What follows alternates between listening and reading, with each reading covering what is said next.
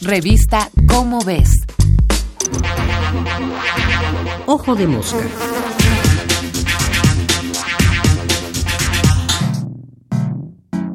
Cinco lecciones deseables de la pandemia. A pocas generaciones les toca presenciar un evento del tamaño de la pandemia de COVID-19 que hemos atestiguado quienes vivimos en este 2020. Cierto, no ha sido tan destructiva como algunas de la antigüedad. La peste bubónica, por ejemplo, causada por una bacteria y transmitida por pulgas y ratas, mató en el siglo XIV, cuando la llamaron peste negra, al menos a unos 75 millones de personas, 17% de la población mundial. Regresó a finales del siglo XIX y principios del XX, matando a 10 millones de personas. Y la famosa influenza de 1918, conocida como gripe española y causada por un virus, costó la vida a entre 50 y 100 millones de personas en todo el mundo. Por fortuna, se espera que el costo final de la actual pandemia sea mucho, mucho menor.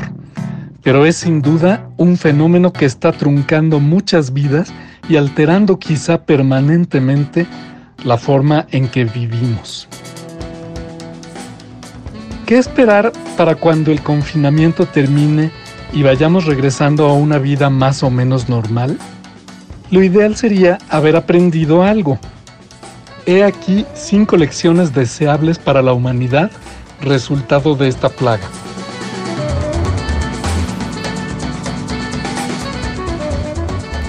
Primero, prepararnos. Las epidemias y pandemias causadas por bacterias y virus, especialmente virus de ARN que mutan rápidamente, como los coronavirus, son fenómenos naturales que seguirán ocurriendo de vez en cuando tendremos que aprender a estar listos para ello. Segundo, cambiar nuestras costumbres. Estas nuevas infecciones provienen de animales silvestres, de ahí su nombre zoonosis, y en parte surgen por el poco cuidado que tenemos al entrar en contacto con ellos. Seguramente tendremos que cambiar algunos hábitos y costumbres, incluyendo tradiciones, como consumir animales silvestres o criar juntas distintas especies de animales sin tomar precauciones adecuadas para disminuir el riesgo de que surjan nuevas epidemias.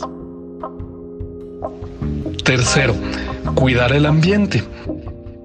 Otro factor que ayuda a que el ser humano entre en contacto con nuevos agentes infecciosos es que destruye a velocidad acelerada los hábitats naturales de muchas especies de animales que pueden ser portadores de estos microorganismos, ocasionando que se acerquen a pueblos y ciudades. Una razón urgente más para proteger la naturaleza. Cuarta, fortalecer la sanidad. Un servicio médico amplio, eficaz, bien preparado y equipado es hoy más vital que nunca las naciones del mundo deberían esforzarse para garantizar que estos servicios estén disponibles para toda su población con presupuesto suficiente y deberían fortalecer los mecanismos existentes de vigilancia y respuesta epidemiológica. Y los ciudadanos debemos valorar, agradecer y apoyar la entrega y profesionalismo del personal de salud, invaluables en crisis como esta. Quinto, promover y reforzar la cultura científica de la población.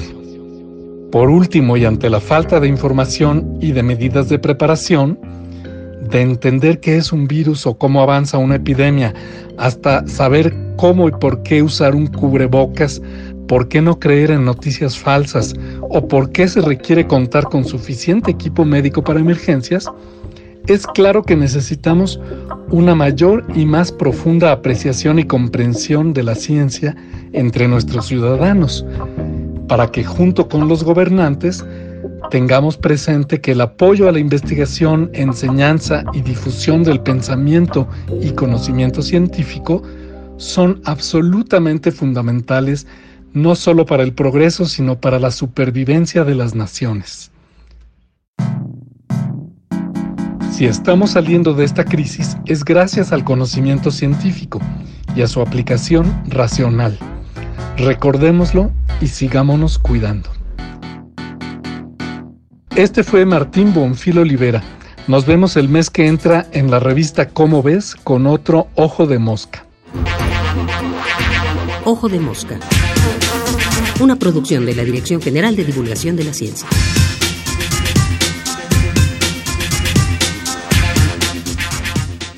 Revista Cómo ves.